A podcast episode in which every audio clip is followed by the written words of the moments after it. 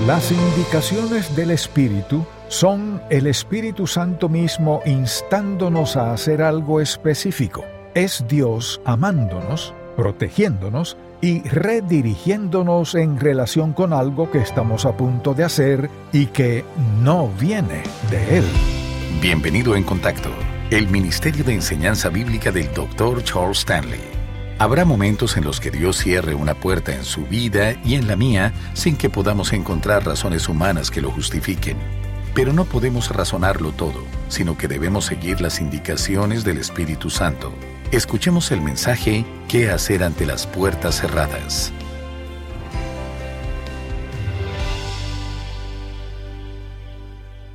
Imagine que hizo planes hace mucho tiempo y se sentía muy emocionado. De repente la puerta de sus planes se cerró de golpe, y usted se pregunta ¿por qué? ¿Qué ha causado esto? Dios, ¿qué está pasando? Estaba tan seguro de que esta era tu voluntad para mi vida y que era el momento oportuno. ¿Por qué has permitido que esta puerta de mi vida se cierre? Bueno, todos hemos pasado por una situación similar en la vida, cuando los planes que hicimos simplemente se desmoronaron. Nos preguntamos por qué pasó. Miramos a nuestro alrededor para ver las circunstancias sin poder entender muy bien lo que está sucediendo. Como resultado, reaccionamos en una de dos maneras. Reaccionamos de una manera que trajo circunstancias aún más difíciles o reaccionamos de una forma que nos permitió disfrutar de lo que soñamos de una manera mucho mayor. Por esto, en el mensaje de hoy quisiera hablarles acerca de qué hacer ante las puertas cerradas, y me gustaría que comenzáramos leyendo en el libro de Hechos, capítulo 16. Permítame mencionar lo que estaba sucediendo en aquel momento. El apóstol Pablo está planificando su segundo viaje misionero para fortalecer las iglesias que ya había establecido. Pero él y sus compañeros tienen un pequeño desacuerdo. Bernabé quería llevar con ellos a Marcos, pero Pablo no estaba de acuerdo. No, nada de eso, dijo Pablo, porque la última vez que estuvo con nosotros nos abandonó, no lo voy a llevar. Así que terminaron separándose. Pablo llevaría consigo a Silas, mientras que Marcos y Bernabé evangelizarían por otro lado.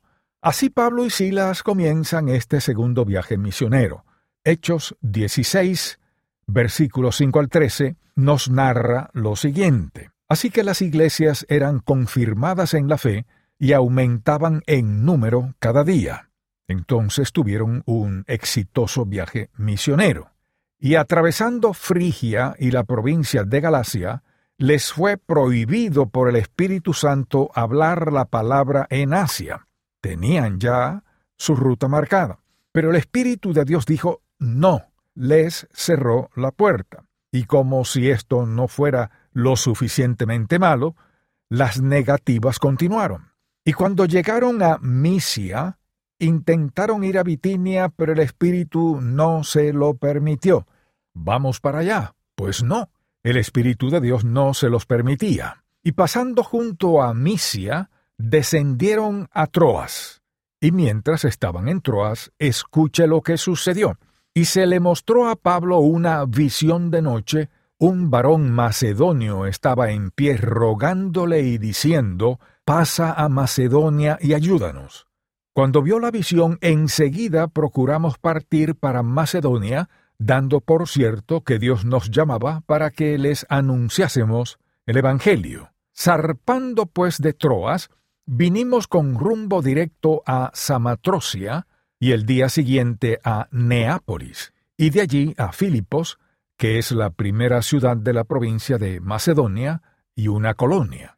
Y estuvimos en aquella ciudad algunos días. Y un día de reposo, es muy importante que observe lo siguiente. Este momento en la vida del apóstol Pablo, en el que obedeció al Espíritu Santo, se transformó en un momento en el tiempo que afectó a toda la civilización. Si Pablo hubiera continuado como iba, el Evangelio de Jesucristo habría ido a Asia, China, India y países vecinos.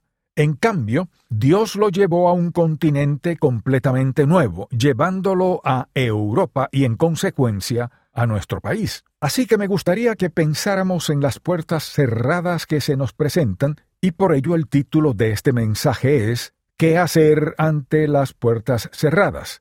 Porque nos encontraremos con ellas en la vida. A veces parecen ser insignificantes y otras muy importantes, pero son siempre significativas. Por eso me gustaría que pensáramos en términos de lo que Dios tiene en mente al hacer esto. ¿Qué está tratando de decirnos?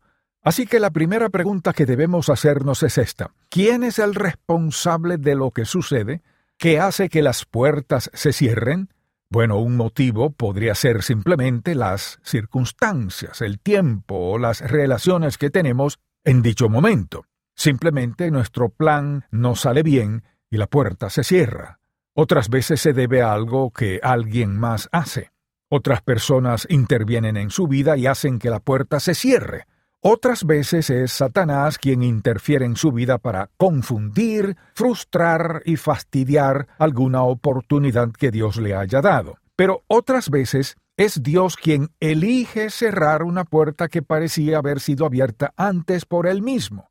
Y en ese momento nos preguntamos, ¿y qué le pasó a la puerta?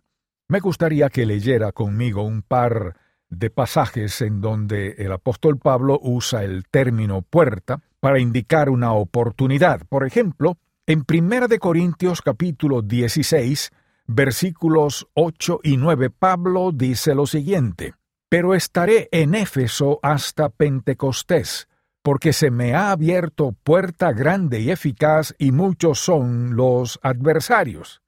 En 2 de Corintios capítulo 2 versículo 12, también podemos encontrar una idea similar. Cuando llegué a Troas para predicar el Evangelio de Cristo, aunque se me abrió puerta en el Señor, así que el apóstol Pablo usa la palabra puertas para referirse a oportunidades. Lo que tenemos que preguntarnos es, ¿qué está haciendo Dios? Es decir, ¿por qué permite Dios que se cierren algunas puertas? Mire, algo es seguro. Dios tiene el poder tanto de abrir como de cerrar la puerta que quiera en su vida. Pero siéntase animado, piense en esto. Si el problema son nuestras circunstancias, podemos pedirle a Dios que las cambie. Si es algo que alguien más hizo igualmente, podemos orar para que Dios lo cambie. Y si es algo que Satanás está haciendo ciertamente, tenemos el derecho de pedirle a Dios que intervenga. Pero supongamos que Dios cierra una puerta de algo que usted realmente deseaba en su vida, de algo que esperaba con ansias. ¿Tenemos derecho a pedir a Dios que abra esa puerta? Sí. ¿Dios responderá sin falta a nuestra oración? A veces responderá como queremos, y a veces responderá de una mejor manera. Lo que me gustaría que viera en este pasaje acerca de la manera en que Dios opera en nuestras vidas es que Él siempre tiene un propósito para lo que hace. Y cuando comenzamos a ver lo que sucede desde el punto de vista divino, nos damos cuenta de que es siempre para nuestro bien. Así que lo primero que tenemos que tener presente es que Dios puede cerrar puertas y tiene el derecho de hacerlo cuando lo desee. Por ello lo que tenemos que preguntarnos es lo siguiente. ¿Por qué la cierra? ¿Por qué cierra Dios puertas que parecen haber sido hechas por Él? Bueno, la primera razón por la que Dios puede cerrar una puerta es para protegernos de cometer un error. A veces una puerta abierta parece ser exactamente lo que queríamos, pero luego llega Dios y la cierra. ¿Por qué? Porque sea cual sea la oportunidad, usted y yo solo podemos ver lo que está de este lado de la puerta. Sin embargo, Dios ve al otro lado de la puerta. Ahora bien, Él también sabe que muchas veces deseamos de todo corazón hacer su voluntad, que estamos sinceramente comprometidos con ello.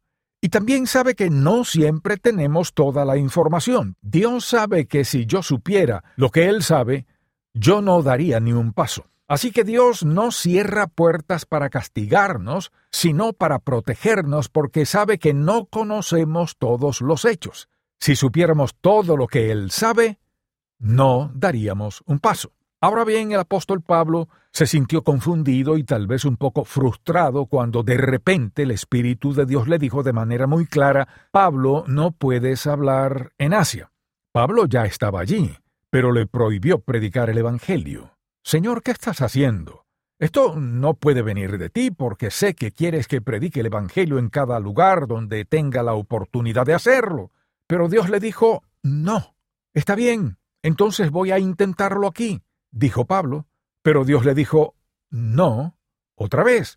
¿Cómo puede ser esta la voz de Dios si el Señor Jesús nos dio la gran comisión de ir por todo el mundo y predicar el Evangelio y me estás diciendo que no vaya a Asia? A ninguno de los dos lugares. Fuiste muy tajante en ello. ¿Qué piensas hacer? Era natural que Pablo dudara. Tal vez tendría motivos para preocuparse un poco y preguntarle a Dios Señor, ¿en qué estás pensando? ¿Por qué no me dejas ir allí?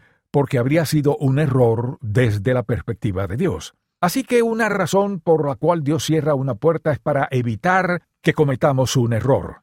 Una segunda razón puede ser para redirigirnos. Es decir, no se trata necesariamente de que Dios cierre todas las puertas, sino que nos redirige de una puerta a otra. En este caso, Dios cierra una puerta para redirigirnos a una oportunidad mejor. Veamos qué puede ser una mejor oportunidad. Asia, el área a la cual se refería Pablo aquí es la misma Asia Menor, en donde estaban las siete iglesias que se mencionan en el libro de Apocalipsis. Todas eran grandes ciudades, pero había una particularmente fantástica, Éfeso. ¿Por qué Dios le cerró a Pablo la puerta para predicar el Evangelio en Asia? ¿Qué estaba haciendo Dios? Simplemente quería darle una oportunidad mucho mayor. En lugar de ir a Asia, donde ya había establecido algunas iglesias, lo estaba trasladando a un continente completamente diferente. Dios abrió esta increíble puerta de oportunidades para que Pablo estableciera iglesias en grandes áreas comerciales y metropolitanas donde había muchísimo tráfico y muchísima gente iba y venía de todas partes del mundo conocido. Era una oportunidad mucho mayor, mucho mejor, un servicio para el Señor mucho mayor que el que hubiera podido prestar de haber hecho lo que tenía planeado hacer, lo que parecía ser lo correcto, que era fortalecer a las iglesias locales de aquella zona. Dios le dio la oportunidad maravillosa y espectacular de predicar el Evangelio y también de cambiar la historia humana a partir de ese momento. Dios tomó la decisión asombrosa producto de su propia sabiduría divina, de hacer posible que Europa y el mundo occidental recibieran la enseñanza y la predicación de la palabra de Dios por medio del establecimiento de iglesias. Ahora bien, habrá momentos en los que Dios cierre puertas en su vida y en la mía sin que podamos encontrar razones humanas que lo justifiquen. Pero no podemos darnos el lujo de vivir razonándolo todo. Debemos vivir de acuerdo con las indicaciones del Espíritu, que fue exactamente lo que hizo Pablo. El Espíritu dijo no, y el apóstol Pablo fue lo suficientemente sabio como para no decir, bueno, ya hice mis planes, me parecen buenos y seguiré adelante con ellos, me iré a Asia. Mire, la indicación del Espíritu es ese sentimiento fuerte y piadoso, Puede llamarlo como quiera, es ese fuerte sentimiento de que realmente no puede ignorar ese algo dentro de usted que le está hablando. No escuchará su nombre, Dios no le golpeará en la cabeza, no sentirá que algo le golpea. El Espíritu de Dios sensibilizará su espíritu para que cuando le hable, usted lo sepa. Asimismo, cuando la puerta se cierra y permanece cerrada, se prueba mi perseverancia. Voy a creerle a Dios, Voy a confiar en Él. Voy a estar aquí con Él. Voy a creerle a Dios sin renunciar a mi fe o intentaré hacer otra cosa. Las puertas cerradas sirven para fortalecer y aumentar mi perseverancia. Además, una de las razones por las que Dios puede mantener una puerta cerrada es para equiparnos para la gran oportunidad que nos dará luego y para la cual abrirá otra puerta. A veces pensamos que estamos listos para caminar por una puerta cuando Dios la cierra. ¿Significa esto que si se cierra, se cerrará para siempre? No. A veces Dios tiene una puerta que pensamos es de una oportunidad, estando listos para atravesarla cuando todavía no está abierta. Sabe que es una puerta de oportunidad, pero aún no está abierta. ¿Por qué? Porque aún no estamos listos para ella. Lo que sucede es que Dios está en el proceso de prepararnos para ella, para que estemos mejor equipados para atravesarla y enfrentar lo que venga con ella. A veces Dios cierra una puerta porque hemos sido desobedientes y ello nos descalifica para recibir la oportunidad que nos había brindado. Por eso es tan importante que caminemos en obediencia a Dios.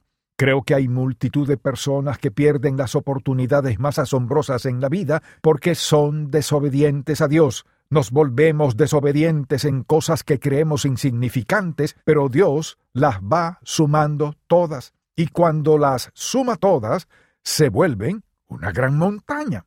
Dios dice, me has desobedecido aquí y aquí y aquí y aquí, y yo tenía esta maravillosa puerta de oportunidad para ti, pero tú mismo te privaste de ella porque mientras estaba intentando prepararte para ella, me desobedeciste continuamente. Y el precio de hacerlo es muy doloroso. Amable oyente, ¿a qué se enfrenta en este momento en su vida? ¿Le pregunta a Dios cuánto tiempo tiene que esperar? Recuerde que Dios tiene un propósito para cerrar esa puerta, tiene un propósito para hacernos esperar. Además, creo que una de las mejores cosas en cuanto a esperar es que cuando lo hacemos confiando en Dios, podemos anticipar que Él tiene una gran oportunidad para nosotros. Podemos anticipar la oportunidad de otra puerta abierta. También puede ser que la puerta sea de Dios, pero que el momento no sea el correcto. Cuando oramos mientras esperamos, nuestro enfoque está en Dios y podemos anticipar lo bueno que tiene preparado para nosotros como recompensa de haber esperado. Como dijimos hace un momento, Dios está planeando algo bueno, y si estamos dispuestos a confiar en Él y esperar, entonces nuestra ansiedad, frustración e ira se disipan y de repente nos encontramos dispuestos a esperar, anticipando lo que Él tiene en mente y podemos darle las gracias por ello.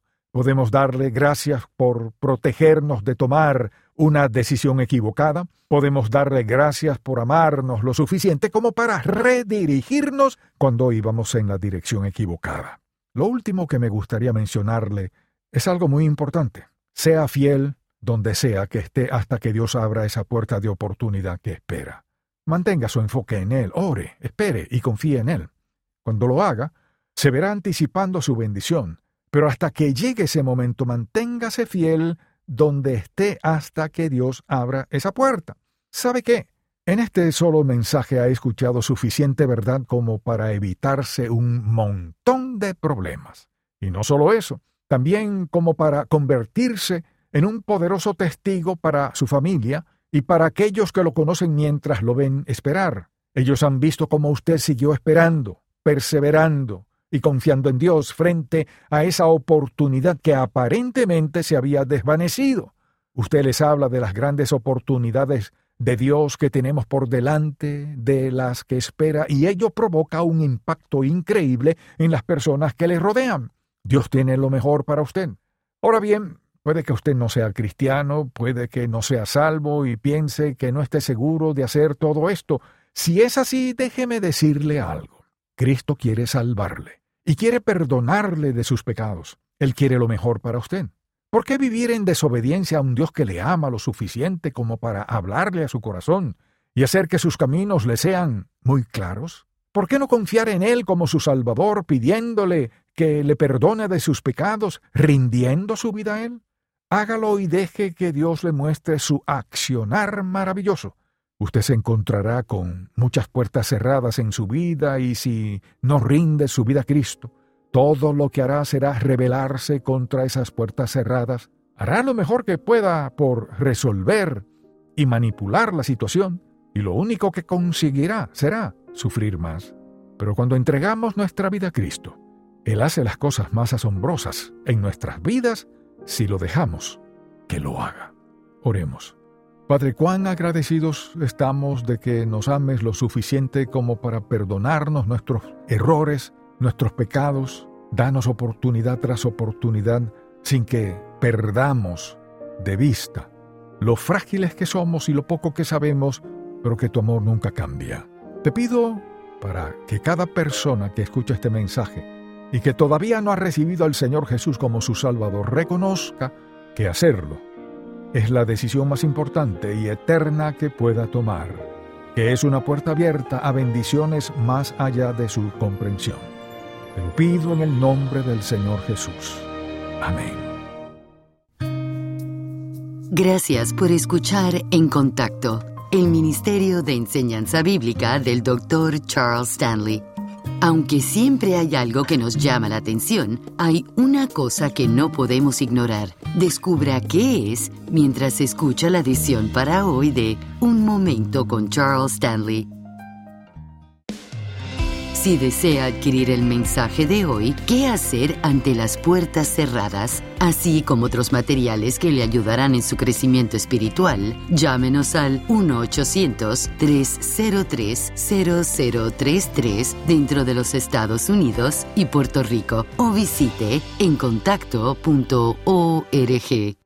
En nuestro andar de fe tenemos preguntas. ¿Cómo sé la voluntad de Dios para mi vida? ¿Dios escucha mis oraciones? ¿Por qué pasan cosas malas? Las respuestas se hallan en la palabra de Dios. Pero, ¿cómo sabemos dónde empezar? El devocional gratuito de En Contacto le guiará en la dirección correcta con contenido bíblico del Dr. Charles Stanley. El devocional En Contacto. Para suscribirse gratis, visite encontacto.org diagonal diarias. A pesar de que la vida pueda dar giros inesperados, Dios le creó para desempeñar un papel importante en su reino. Quizá no se haya dado cuenta de lo mucho que Dios desea trabajar en usted y usarle para impactar a otros. El propósito de Dios para su vida. El devocional más reciente del Dr. Charles Stanley. Para adquirirlo, visite en contacto.org diagonal libros. Muchas cosas son importantes, pero el tiempo que le dediquemos a la oración debe ser la prioridad del creyente. A continuación, escuchemos la visión para hoy de Un Momento con Charles Stanley. Alguien podría preguntarse, ¿cómo podemos pasar tiempo con Dios si estamos tan ocupados? Bueno, mi sencilla respuesta es esta, tiene que permanecer de rodillas. Y con eso me refiero simplemente a que tiene que vivir en un sentido de unidad con Dios. No puede vivir en unidad a Él, a menos que sea una persona que ora, a menos que esté meditando en su palabra diario. Mire, todos estamos ocupados, todos tenemos cosas que hacer en la vida y eso es bueno. Tenemos responsabilidades con la familia, en el trabajo o lo que sea, pero la única manera de caminar con Dios es mantenernos en contacto con Él, lo que significa que necesitamos escucharlo y ser sensibles a lo que Él dice. Y a veces, cuando estamos cansados y un poco desgastados, es fácil recurrir a nuestros propios métodos. Pero tenemos que recordar que en cualquier momento de nuestra vida él está muy, muy involucrado en nuestra vida. Dios guiará nuestro pensamiento, guiará nuestros pasos, nos mostrará si nos estamos dirigiendo en una dirección que no es donde Él quiere que vayamos. Dios nos mostrará claramente qué hacer. Amable oyente, tenemos que decidir si vamos a escucharlo y hacer lo que Él dice. Podemos vivir situaciones difíciles con una paz perfecta.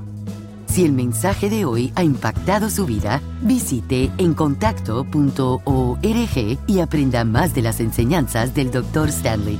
Mañana escucharemos la segunda parte del mensaje ¿Qué hacer ante las puertas cerradas? Espero que pueda sintonizarnos para más de En Contacto, el Ministerio de Enseñanza Bíblica del Dr. Charles Stanley.